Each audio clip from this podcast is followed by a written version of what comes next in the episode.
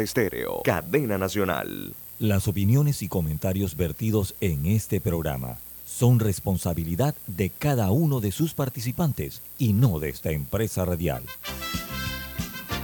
Son las 7.30 de la mañana, hora de un buen café y hora de Infoanálisis, el programa de información y análisis más profundo de Panamá. Infoanálisis con Guillermo Antonio Adames, Rubén Darío Murgas, Camila Adames Arias y Milton Enríquez. Infoanálisis por los 107.3 de Omega Estéreo.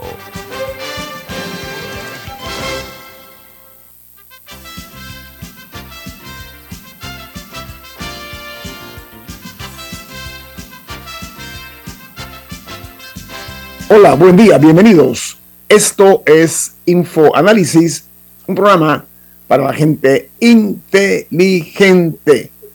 El staff de Infoanálisis.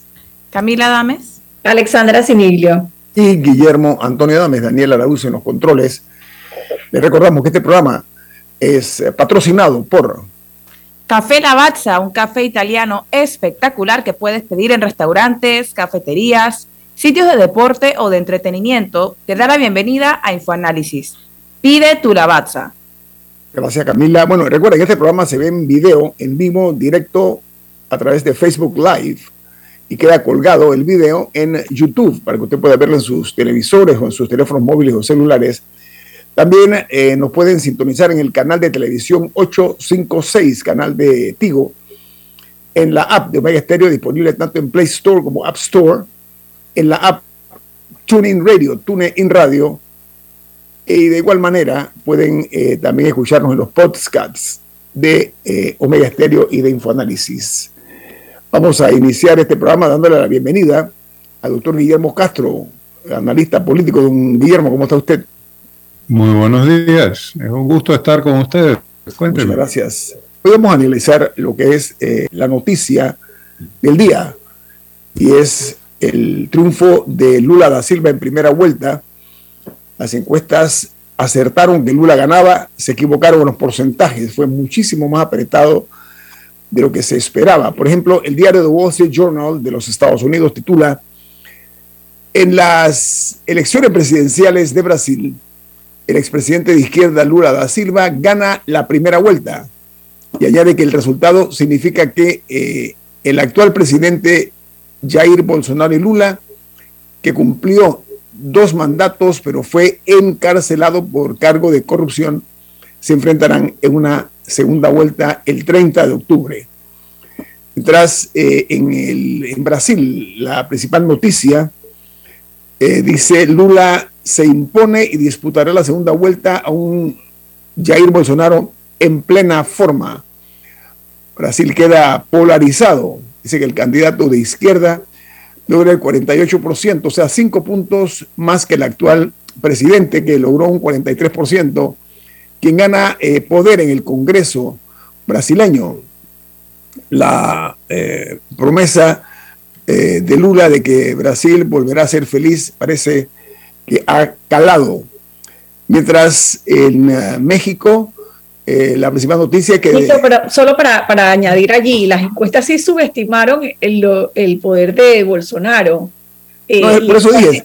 Ha hecho grandes titulares porque, porque no, le, no le daban una cercana, eh, un cercano porcentaje tan alto como el que tenía y además el poder del Congreso. No importa qué pase en cuatro semanas en las elecciones, el Congreso ya está en manos de la derecha, ¿no? No, lo que dice el, el, el Wall Street Journal y otros medios también es que las encuestas acertaron en que Lula ganaba. Se equivocaron en el porcentaje, en, la cantidad de votos logrados por Bolsonaro, que no fue una distancia como se mencionaba en todas las encuestas de Brasil. Esa es la, realidad. Antes de entrar en esta materia, quiero darle a conocer la noticia principal de New York Times, porque es importante. Dice que cómo terminaron los inmigrantes en Martha's Vineyard, cortesía de los contribuyentes de la Florida dice que los eh, solicitantes eh, de asilo venezolanos en Texas fueron eh, reclutados por una mujer que parecía ser una ex agente de contrainteligencia del ejército. Allá de la nota que los vuelos se pagaron con dineros, del, dineros estatales. Y la aerolínea, que era un charter, eh, se comprobó que fue utilizada siendo eh, una de las eh, principales utilizadas por el gobernador de Santis. O sea, ahí hubo una, una jugada desafortunada y puede ser que de Santis tenga problemas con la justicia por esta ilegal actuación que hizo para complicar la vida un poco al presidente Biden. Esto es lo que dice el, el New York Times. Mientras el Washington Post recoge una tragedia en una isla que se llama Sunnyvale Island, en la Florida. Dice que una época fue un paraíso para muchos. Después de Ian o de Ian es una zona de desastre. Dice la nota que Sunnyvale en el sureste de Florida es una isla que había recibido a ricos y pobres, a famosos y desconocidos, pero eh, añade que después de esta tragedia, de este golpe masivo, de este huracán Ian, parece que eh, su futuro es incierto, ha quedado en total eh, eh, ruina esta isla que fue una de las más atractivas para los famosos en los Estados Unidos. Una noticia que nos va a interesar a todos es que la OPEP sopesará el recorte de la producción de petróleo para impulsar los precios del mismo. Considera una reducción de su producción de un millón de barriles por día que sería su mayor recorte desde que comenzó la pandemia, eh, ya que la desaceleración económica está afectando la demanda. Y volviendo al tema de Lula y de Bolsonaro, en Chile, dice que la aprobación del presidente Boris cayó nueve puntos hasta un 35%. Y él fue uno de los jefes de Estado que primero llamó para felicitar al eh, candidato Lula da Silva, al igual que el presidente de Argentina, Fernández, y Andrés Manuel López Obrador. Fueron los primeros jefes de Estado de Latinoamérica en felicitar a Lula por la victoria en primera vuelta, eh, según dice la nota. Y en Costa Rica, el presidente eh, Rodrigo Chávez alega nuevas diferencias para justificar el despido, la destitución del hasta ahora expresidente de la Caja Costarricense de Seguro Social dice que fue incapaz de resolver los problemas prioritarios de esa institución.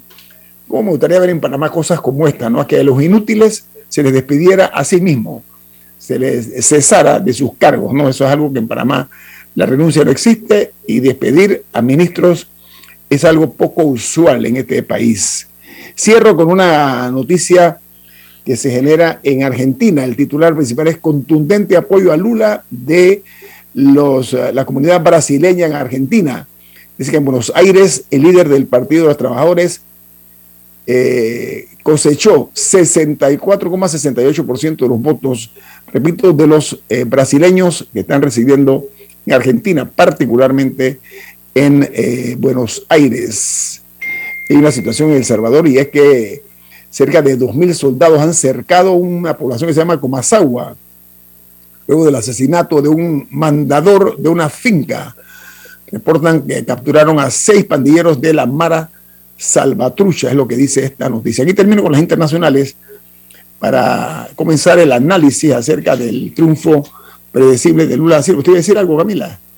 Eh, sí, una noticia que, ocurrió, creo que el sábado, en Indonesia, que durante un una tragedia durante un partido de fútbol, eh, unas 125 personas fallecieron, eh, muchas de ellas eh, se sofocaron, se asfixiaron, y otras porque fueron atropelladas por personas que trataban de huir del estadio luego de que la policía local lanzara gas pimienta, gases lacrimógenos eh, dentro del estadio. O sea, todo empezó por una situación tensa luego de que el partido terminara y que algunas personas se metieron a la, al, a, la, a la cancha. Pero entonces la policía reaccionó con estos gases, que por cierto están prohibidos por la FIFA. Las reglas de la FIFA dicen que no se pueden lanzar este tipo de gases para control de multitudes en en, dentro de los estadios.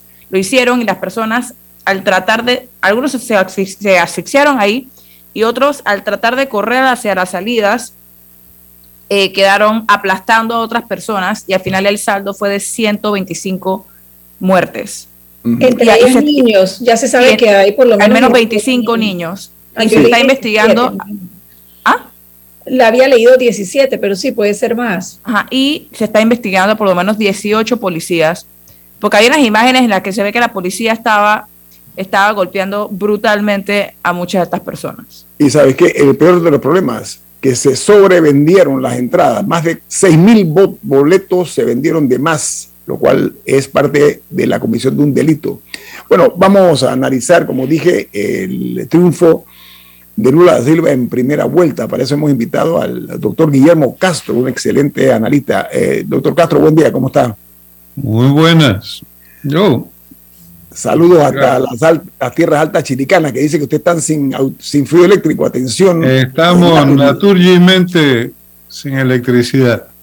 Bueno, Naturgi, que presta atención a estos, estos apagones que se dan. Me decía usted que naturalmente Naturgi acostumbra a provocarlos en el área esa de Boquete y Caldera, ¿no?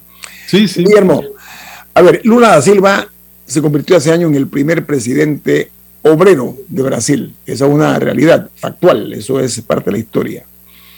Ahora, con el 99.7% de los votos que se han contado, Lula logra un 48,35%. Esos son 57 millones 19 mil 918 votos y Bolsonaro alcanza un 43,2%, que son 51 millones 14 mil 181 brasileños que le confiaron su voto a Bolsonaro. Estamos hablando de 6 millones de votos de diferencia, matemáticamente hablando. Ahora, Bolsonaro logró un resultado mejor de lo que se pronosticaba en las encuestas. Y ahora Lula lo que ha dicho, su postura es que vamos a ganar esto porque esto es tan solo una prórroga, dijo eh, Lula da Silva. ¿Cuál es su opinión, doctor, de una victoria predecible, pero no tan apretada como se ha visto en Brasil? Mire, yo tiendo a coincidir con lo que mencionaba Alexandra al comienzo. Interesante porque llegó a haber especulación, por supuesto, de que Lula podía ganar en la primera vuelta y tal. Pero creo que, como dice Alexandra, el punto está en que uno quedó un poco por arriba de Bolsonaro, con triunfos importantes en estados que uno podía imaginar que favorecerían a Lula, como Sao Paulo, estado industrializado con una fuerte presencia sindical, donde Bolsonaro tuvo una ventaja de siete puntos, una cosa así. En, Río de Janeiro también, eh, doctor sí, en zonas más pobladas. Eh, y además ha obtenido una representación parlamentaria muy importante. Entonces uno ve de pronto, por un lado, analistas de lo que en América Latina llamamos la izquierda, como Emir Sader, que publica regularmente en el página 2 en Argentina, sociólogo, que daba por un hecho que Lula ganaría. Por otro lado, Eric Nepomuceno, que es un analista de la tradición de centroizquierda, diría yo, latinoamericana, publica hoy un texto que dice Bolsonaro ganó. Eh, incluso él termina preguntándose si le tocará ir al exilio a él por tercera vez y tal, pero eso ya son dramas personales.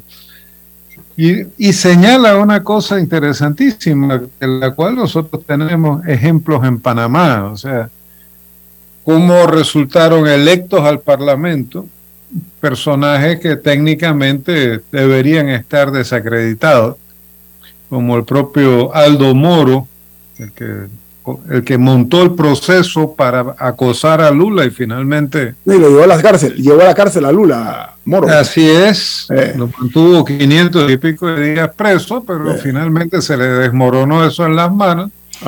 Después de, haber sido, y llegó a ser incluso ministro de justicia de Bolsonaro, si no me equivoco. Y otra, el otro ejemplo que mencionaba Nepomuceno, una candidata evangélica, que declaraba desde sus orígenes que, estando ella subida en un árbol de guayaba, buscando guayabas en su casa, se le apareció Jesucristo y le dijo que se metiera en política. La señora llegó a ser eh, ministra de Educación, me parece, de Bolsonaro y su primera medida fue decir que de ahí en adelante los niños irían de azul celeste y las niñas irían de rosado. Son personajes que realmente recuerdan a algunos de los nuestros, por supuesto. Eh, no parecerían ser las personas que deberían representar a la sociedad brasileña en el Parlamento, siendo Brasil la potencia económica y militar que es. Pero este tipo de figuras ha ido en aumento también en los parlamentos de la región y de los Estados Unidos, por supuesto. Ya tengo un corte comercial, doctor Castro. Regresamos con el análisis del triunfo en primera vuelta de Lula da Silva, pero faltan 30 días, los cuales se especula, o sea, cuatro semanas, que para no poco va a ser de mucha tensión, porque las elecciones estas demostraron que Jair Bolsonaro estaba más fuerte de lo que se pensaba. Vamos al corte comercial. Esto es Info Análisis, un programa para la gente inteligente.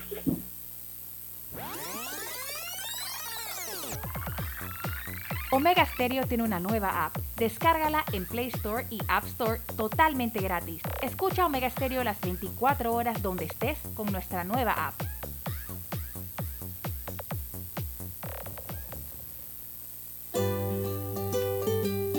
En la vida hay momentos en que todos vamos a necesitar de un apoyo adicional. Para cualquier situación, hay formas de hacer más cómodo y placentero nuestro diario vivir. Sea cual sea su necesidad, en Hogar y Salud los apoyamos haciéndole la vida más fácil, porque contamos con la experiencia necesaria para recomendarle lo que usted necesite. Recuerde, Hogar y Salud les hace la vida más fácil. Atención, amigos de Veraguas, ya abrimos nuestra nueva sucursal en Boulevard Santiago. Estamos abiertos en todas nuestras sucursales del país y le hacemos su entrega de forma gratuita en Panamá Centro. Para mayor información, puede consultar en Instagram y Facebook.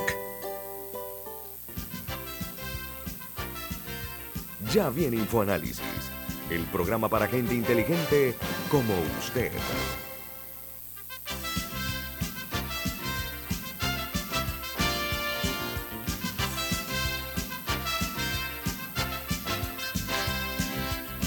Presten atención porque tenemos un mensaje importante para ustedes. Adelante, Camila.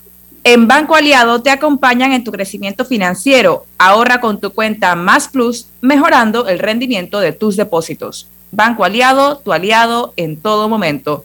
Puedes visitarlos en su página web bancoaliado.com o en sus redes sociales como arroba Banco Aliado. Banco Aliado, tu aliado en todo momento. Bueno, Guillermo Castro nos acompaña para analizar la situación de Brasil, porque para los que no lo saben, el voto de Bolsonaro es del típico brasileño blanco.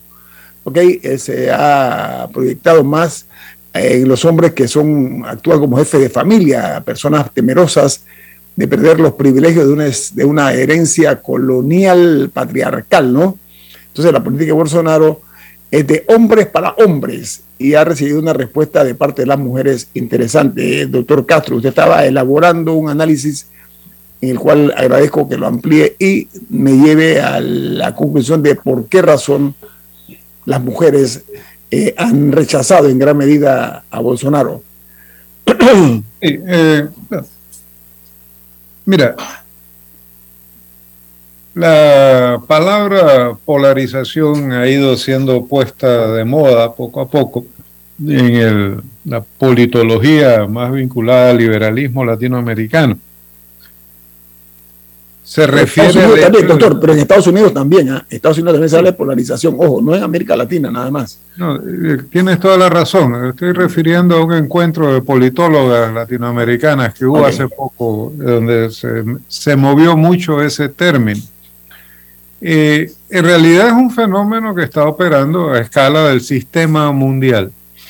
Uno encuentra estas polarizaciones entre extremos de derecha y concentración de poder en derecha, reacciones contra esa derecha de una izquierda que no termina de encontrar camino. Pero lo más interesante, diría yo, es cómo no hay una presencia del centro en esta geometría. O sea, el centro liberal, el centro que era, se proclamaba equidistante, digamos, del comunismo y del fascismo, se ha desintegrado. Ahora tenemos por todas partes, no solo entre partidos, sino al interior de los partidos, posiciones, como dices tú, en Estados Unidos, entre los demócratas hay trumpistas, como seguramente hay eh, liberales entre los republicanos, pero no hay un centro visible como el que en alguna época ocuparon los propios Estados Unidos, digamos, y los partidos liberales, demócratas, cristianos y tal en América Latina. Esos son, han desaparecido de la escena. Pero por otro lado, esa concentración de, de votos, voluntades en la derecha, conservadora, para llamarlo de alguna manera, también es un fenómeno global. O sea, lo que haya ocurrido en Brasil ocurrió a una semana de que ocurriera en Italia. Y en Italia llegó después de sustos en Francia y en Suecia y en Dinamarca y de la incapacidad de los laboristas ingleses incluso para sacar del gobierno a los conservadores que han bajado del escalón Johnson al escalón Truss. Y después más abajo nadie sabe qué hay. nosotros estamos viendo esta situación a escala planetaria que al decir de un analista norteamericano, un historiador muy talentoso que falleció hace algunos años, en vida se llamó Immanuel Wallerstein, se origina a partir de dos eventos relativamente remotos hoy en apariencia, pero quizá habrá que ver cuán remotos son. Uno es el ciclo revolucionario de 1968, que fue en general un ciclo de movilizaciones antiliberales eh, que recorrió el mundo en cada sector de acuerdo a sus características. Es el, el ciclo que recorrió Europa Occidental y tuvo su epítome en Francia. Es el ciclo que recorrió el entonces campo socialista y tuvo su epítome en la invasión soviética a Checoslovaquia. Y es el ciclo también que en América Latina se expresó en la represión del 68, el Tiananmen mexicano del 68, y en los golpes de Estado ocurridos en Panamá. Y en los golpes de Estado ocurridos, bueno, en Panamá y en Perú. Ya lo demás son detalles, no lo tengo. A partir de ese momento eh, quedó en evidencia que la, el centro liberal global que había ido ejerciendo los Estados Unidos estaba en cuestionamiento. Y ese centro, dice Wallerstein, se derrumbó junto con la Unión Soviética en 1989. ¿En qué sentido lo dice? En el sentido de que hasta 1989 el mundo estaba organizado según el esquema de izquierda, el mundo socialista, derecha, digamos, países donde gobernaban los sectores más conservadores y tal, y centro. Y el centro lo ocupaban los regímenes liberales de Europa Occidental y Estados Unidos. A partir de ahí, el derrumbe de la izquierda desbalanceó completamente el sistema. Y el problema medular, diría Wallerstein, del sistema mundial hasta el día de hoy es que no ha podido reconstruir el centro todos los intentos de reconstrucción de un centro de equilibrio con una izquierda a la derecha y un algún tipo de socialismo a la izquierda eh, han llegado a nada, no han, no han fructificado. Eso no significa que hayan disminuido los conflictos, los conflictos van en aumento en todas partes, en Ucrania, como en Irán, como en Italia, como en América Latina pero no son conflictos en los cuales haya, digamos, opciones claras de salida. Y eso debe preocupar. Porque en general, tal como lo veo, tenemos un péndulo que no va de la izquierda a la derecha, que va del saqueo al remedio y del remedio al saqueo. En general, los gobiernos que algunos llaman de izquierda en América Latina o populistas en América Latina, lo que intentan es administrar la crisis generada por las políticas de saqueo de recursos naturales y fondos públicos establecidas por gobiernos que no, digamos, en la práctica podemos llamarlo de derecha o de extrema derecha.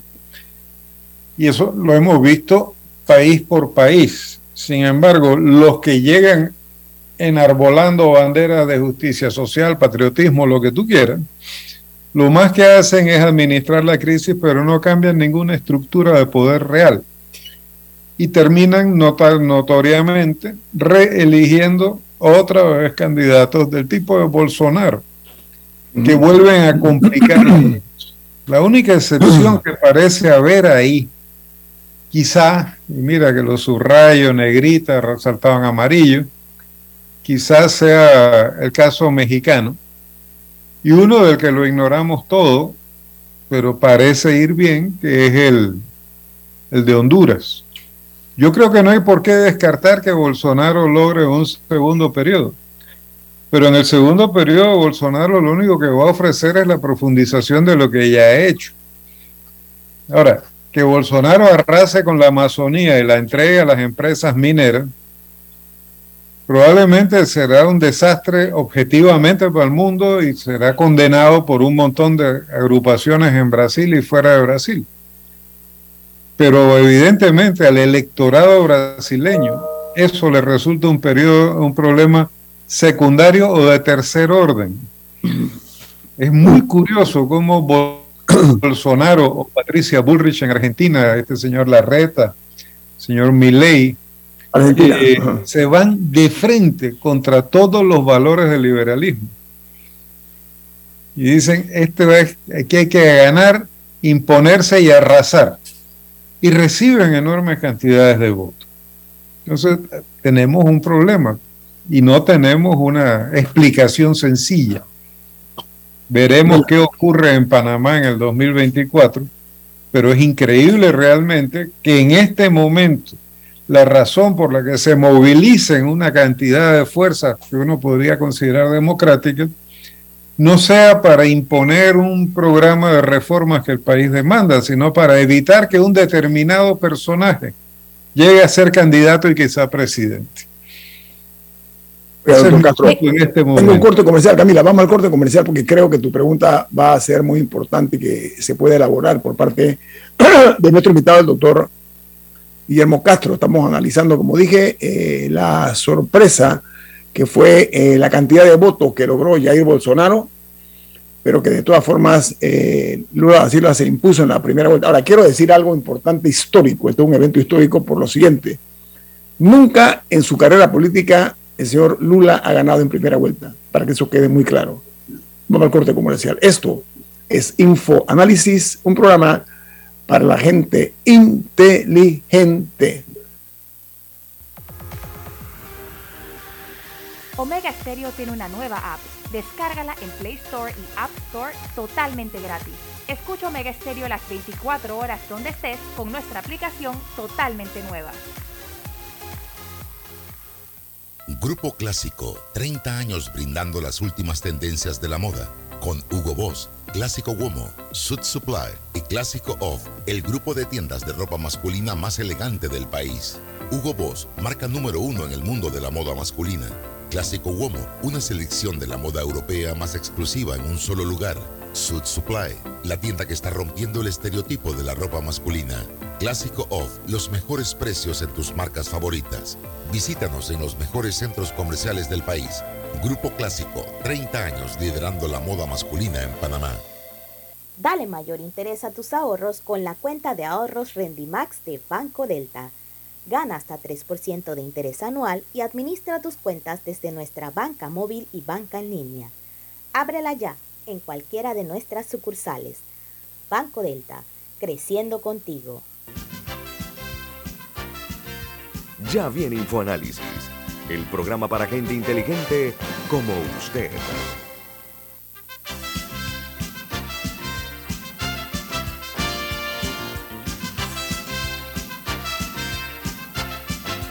Amigos, Lula da Silva gana primera vuelta ante un Bolsonaro que a última hora comenzó a empujar duramente. Como ya dijimos aquí, eh, Bolsonaro gana donde hay eh, las, grandes concentraciones, las grandes eh, ciudades brasileñas, le dieron el voto favorable a Bolsonaro, como por ejemplo en Río de Janeiro, ahí ganó Bolsonaro, contrario a lo que mucha gente especulaba. Eh, y estamos viviendo entonces, estamos frente a una situación que en 30 días se va a definir, pero 30 días de mucha tensión por el, la personalidad de Jair Bolsonaro, pero sobre todo su talante, un talante autoritario, un talante de, de un hombre que no cree en otra cosa que repetir y mantener el control del gobierno que él representa. Camila. Un poco en esa línea, faltan que 27 eh, días para la segunda vuelta. Y, sin pedirle que adivine, no, no le estoy pidiendo que adivine el resultado. La tendencia en muchos países ha sido de que, de que se invierte, o sea, que quien quedó de segundo en la primera gana la segunda. Eh, tomando en cuenta el escenario, al final, en este caso eran 11 candidatos, a pesar de que se nos haya olvidado, porque todo se enfocó en los primeros dos viendo los, demás partidos, más o menos por dónde cree que se van a distribuir y cómo podría eso favorecer a un candidato o a otro en su opinión. O sea, hacia dónde, hacia dónde todo parece indicar que se va a mover el voto.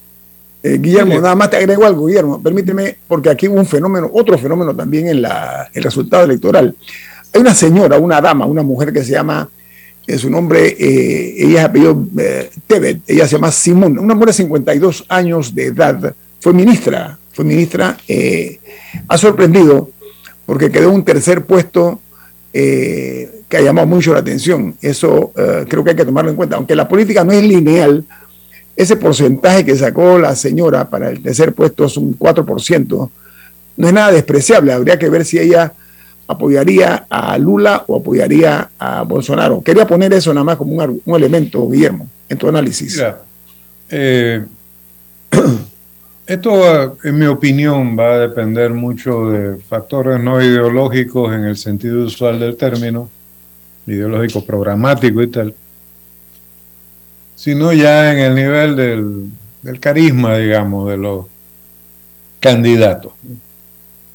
En el caso de la llamémoslo así, la izquierda brasileña, Lula tuvo un candidato que le robó, le restó a la izquierda o derivó hacia otro lado 3.1% de los votos, que es Ciro Gómez, del Partido Democrático de los Trabajadores. Fue exministro de Lula. Sí antes de las elecciones hubo llamados de intelectuales latinoamericanos a Ciro Gómez que sálgase de eso porque va a perjudicar a Lula. Pero evidentemente Gómez lo que quería era llevar su crítica a Lula al, escenario electoral y quizá mejorar las posiciones de su partido. Con ese 3.1% eh, Lula hubiera ganado en primera vuelta. Pero no pudo construir una unidad lo suficientemente abarcadora. El caso de la, de la candidata, eh, en primer lugar sacó más votos que Ciro Gómez, por supuesto. Simón Tebet. Eh, pero no sé, como mujer quizá endose a Lula, como ciudadana quizá endose el rechazo a Lula por el miedo que inspira una política de transformación en este momento en general en América Latina. Eh, y vuelvo, insisto, los candidatos como Lula, eh, los Kirchner, Correa y otros más que podemos mencionar por ahí, no han, Boric en Chile yo diría, no han ofrecido ninguno de ellos realmente cambio social y económico. Lo que han ofrecido es reforma y transformación gradual.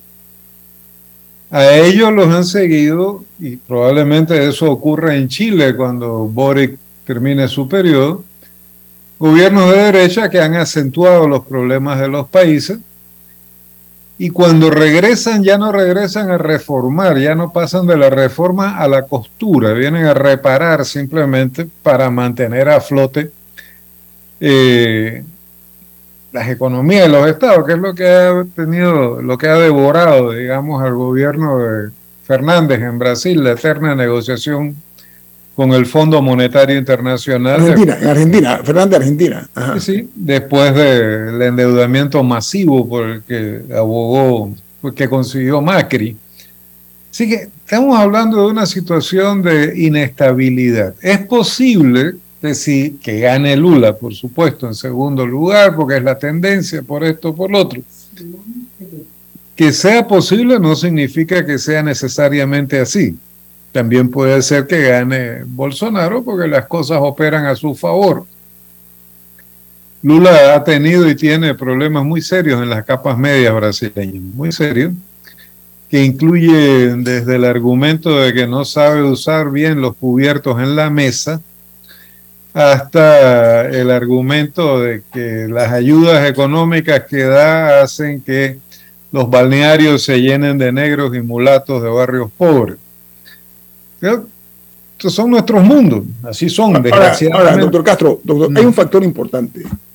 Todo parece indicar, o la mayoría, o la mayor parte de los analistas coinciden en que si Lula da Silva gana la segunda vuelta, va a tener serios problemas para poder eh, gobernar, porque él, la bancada de diputados de Lula solamente logró 99 escaños, 99 de 513, ¿ok? Pero además de eso, eh, el propio uh, expresidente Lula da Silva tiene la posibilidad de que las mujeres que se han votado contra Bolsonaro puedan endosarle el voto. Y la apuesta de Lula, según dicen los analistas, es lograr el voto de la juventud que todavía no ha votado y de los indecisos. Las posibilidades de, Lula en ese sentido, ¿usted cómo la ve, doctor Castro? No tengo la menor idea, no tengo un dominio estadístico del Brasil lo suficientemente claro, pero creo que el problema fundamental sigue siendo gane o pierda Lula, que tanto como decir pierda o gane Bolsonaro, que eh, ha ocurrido una polarización que hace que Bolsonaro represente hoy un núcleo duro de votantes muy poderoso y ya se ha expresado en el control del poder legislativo, como tú mismo y Alexandra han mencionado, y que aún en el caso de que Lula gane y no conocemos el programa de Lula, eh, pueda poner obstáculos muy importantes a cualquier intento de reforma, incluso a cualquier intento de desastrería del desastre que va a encontrar. Que no es solo el desastre en la Amazonía, son problemas de estrategia global más complejos también. Bolsonaro está intentando privatizar Petrobras en momentos en que Petrobras hoy ha identificado enormes yacimientos petroleros submarinos frente a las costas de Brasil. Entonces, una coyuntura mundial de crisis energética y tal. No podemos imaginarnos qué intereses hay en pugna ahí, pero evidentemente debe haber sectores muy interesados en la privatización de Petrobras como debe haber sectores económicos brasileños muy interesados en que Petrobras siga siendo estatal y pueda seguir subsidiando, por tanto, a la industria y a la energía en Brasil en general. O sea, hay demasiados factores que no entendemos todavía a cabalidad.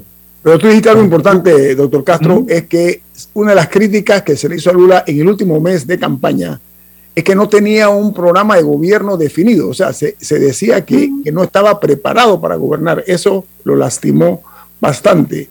El hecho de lo que tú decías de Ciro Gómez, que también le abrió un boquete muy grande a la candidatura de Lula. Pero el, electorado le haya importado mucho eso. No, no, pero estamos hablando, no es lineal la política, pero los números cuentan. estoy tratando de decir es que el presidente Lula, perdón, el expresidente Lula tal vez tendrá que dirigir su discurso un poco más a las mujeres, eh, por ejemplo, darle participación en el Tribunal Supremo, eso es una de las, de las, de las eh, oportunidades que tiene Lula anunciar eso.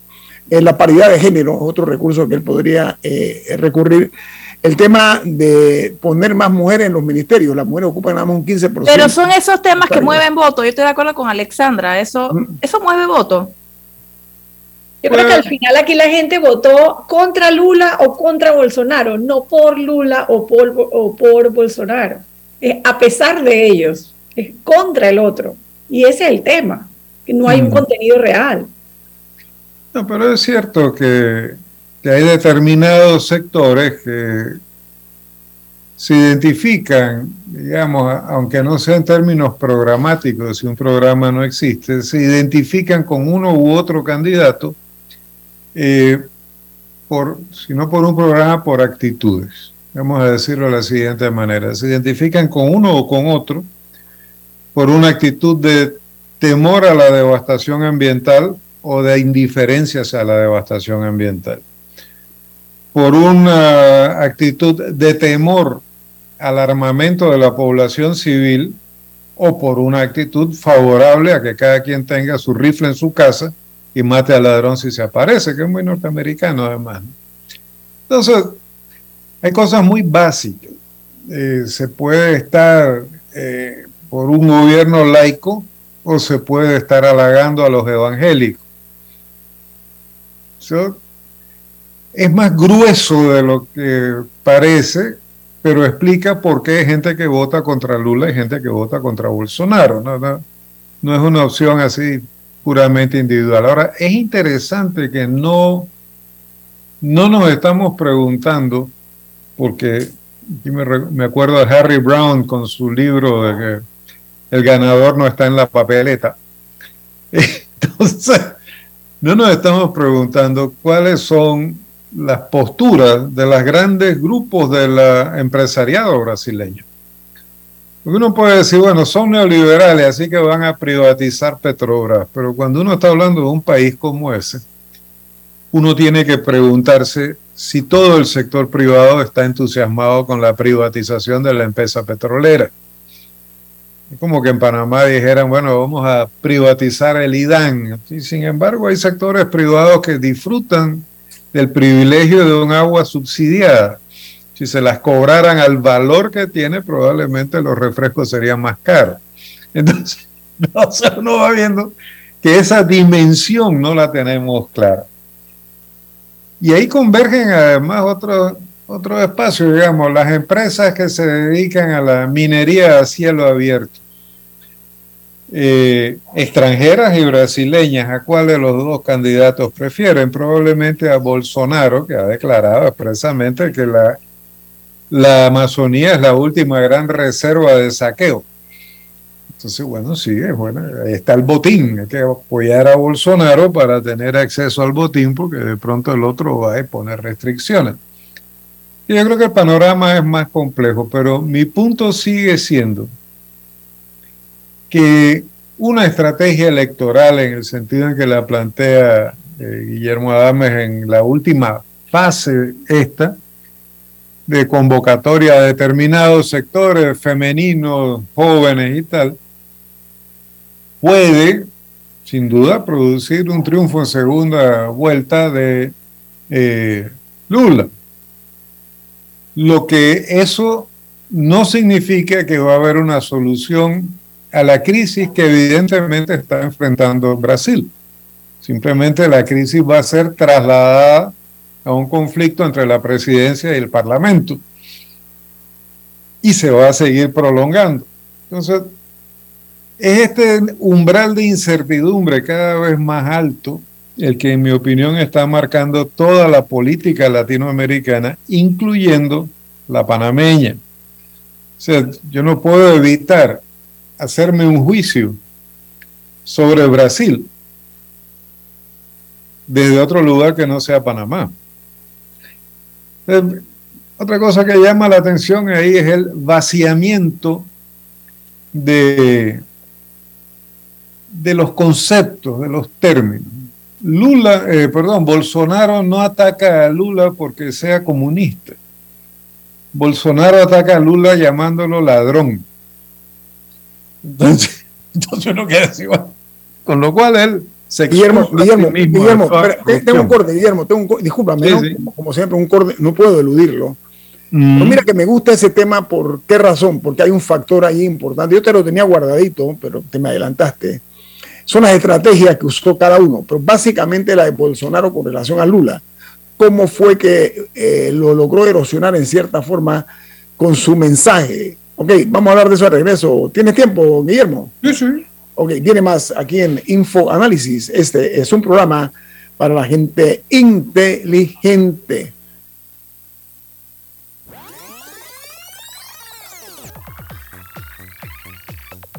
Omega Stereo tiene una nueva app. Descárgala en Play Store y App Store totalmente gratis. Escucha Omega Stereo las 24 horas donde estés con nuestra aplicación 100% renovada.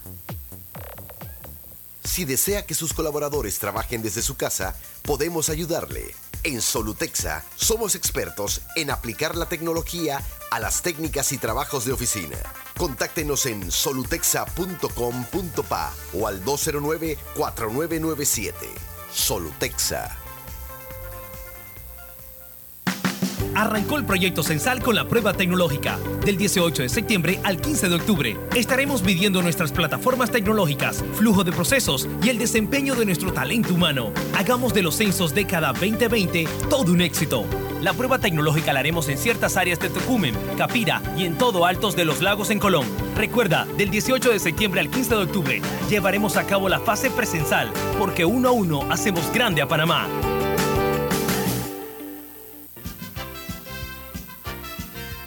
Ya viene InfoAnálisis, el programa para gente inteligente como usted.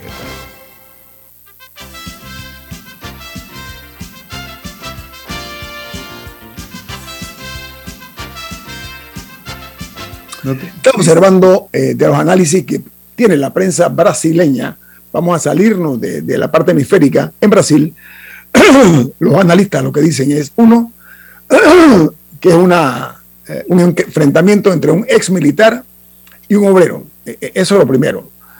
Que el señor Bolsonaro representa eh, específicamente a la clase media, alta y alta, que Lula representa a lo que ellos llaman la esclavitud, a la gente negra, a la gente pobre. eso es lo que dicen los medios brasileños conforme a lo que he estado leyendo, que el patriarcado de la democracia brasileña eh, está representado por el señor eh, Jair Bolsonaro, pero que eh, además la venta del producto de Lula, que fue muy vulnerado por Bolsonaro al decir que regresa lo maligno, regresa lo malo con Lula si llega a la presidencia.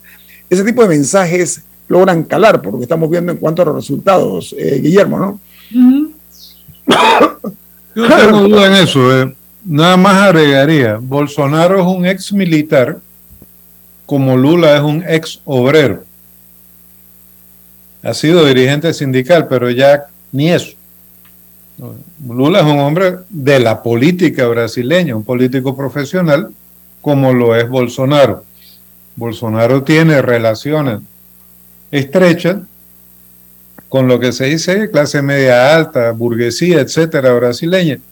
No hay duda, Bolsonaro además apela con eficacia a sentimientos muy extendidos en toda sociedad que ha surgido de la esclavitud, como el racismo. Y también tiene un punto de vista muy patriarcal y tiene entonces una clientela patriarcal que confunde, digamos, al feminismo con el extremismo este antivarones y bueno. vuelvo y digo, estamos ante un fenómeno de polarización que no está produciendo un programa claro de entendimiento o de reforma. Bolsonaro no le interesa eso, pero de Lula lo único que podríamos decir es, de momento, que ofrece una actitud distinta y está apelando más a una, a una determinada emotividad. de sectores que tendrían motivos para estar descontentos con lo que está ocurriendo. El pobrerío brasileño, que es enorme, y por supuesto la clase media mestiza, mulata, y los trabajadores organizados. El movimiento femenino, hasta qué punto es representativo de la población femenina o no, es también otro tema que se va a ver en la segunda vuelta. Porque el feminismo brasileño apoyará a Lula. Pero eso no significa que las mujeres masivamente son feministas y van a votar contra Bolsonaro. es, es, interesante porque más allá de la estrategia electoral, nosotros estamos viendo una especie de, de operación a corazón abierto. Estamos viendo palpitar el corazón de Brasil con sus arterias atascadas y las posibilidades de desatascarla, de una manera o de otra. Pero en este sentido, Brasil nos está ofreciendo a escala ampliada también un retrato de nuestra América Latina. Y es importante verlo en esa perspectiva más amplia. Lo otro es, bueno, ¿quién va a ganar? Yo, preferiría que ganara Lula, no voy a ocultarlo aquí.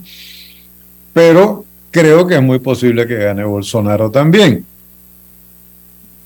Pero eso agudizará por otras vías la crisis. Al final va a tener consecuencias desastrosas en lo ambiental y probablemente en lo económico.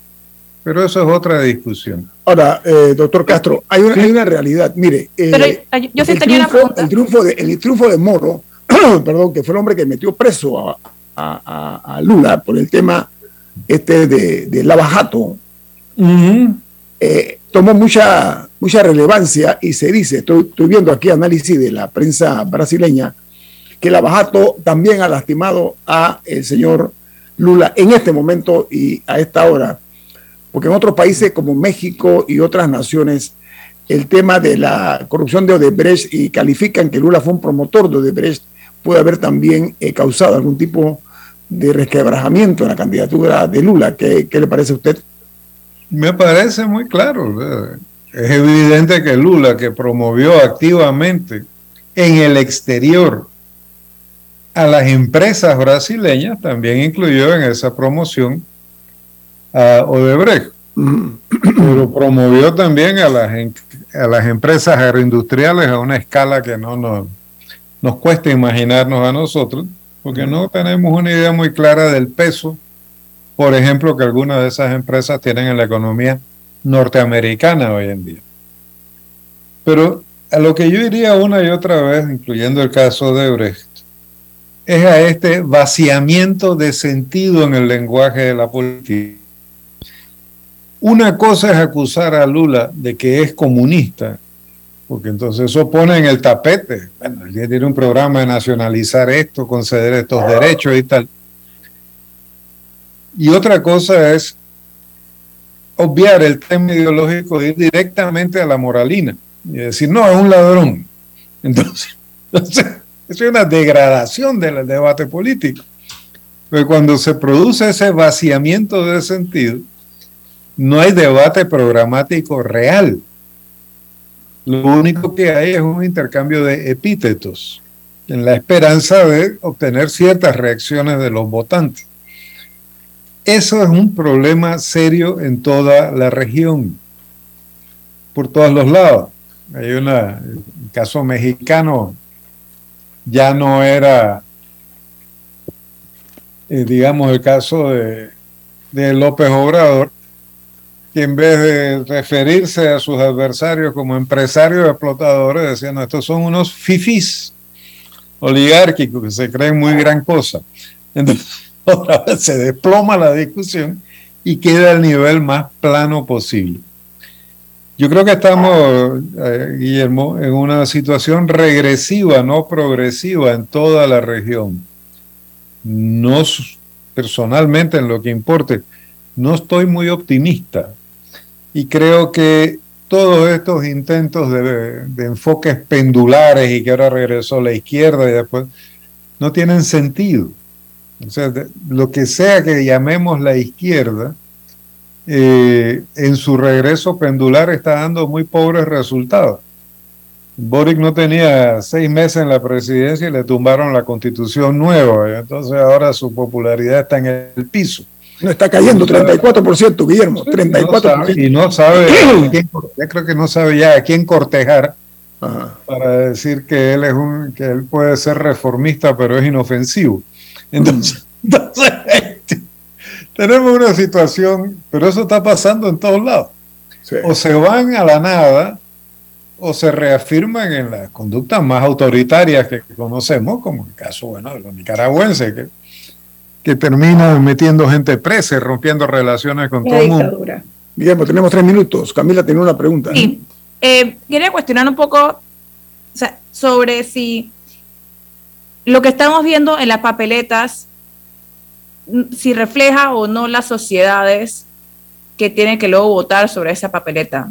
O si estamos viendo simplemente una degradación del sistema de incentivos electorales, eh, de financiamiento electoral y otros, que son los que llevan a que a que sean ciertas caras las que aparezcan en las papeletas, no necesariamente representativas de lo que la, gente verdaderamente quiere. Un minuto, Guillermo.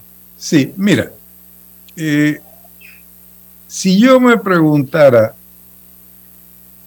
en el caso panameño, yo diría que valdría la pena empezar esa discusión con fundamento en, nuestra, en documentos de nuestra historia. Yo diría que un documento muy importante es el discurso de toma de posesión de Ernesto de la Guardia en 1956.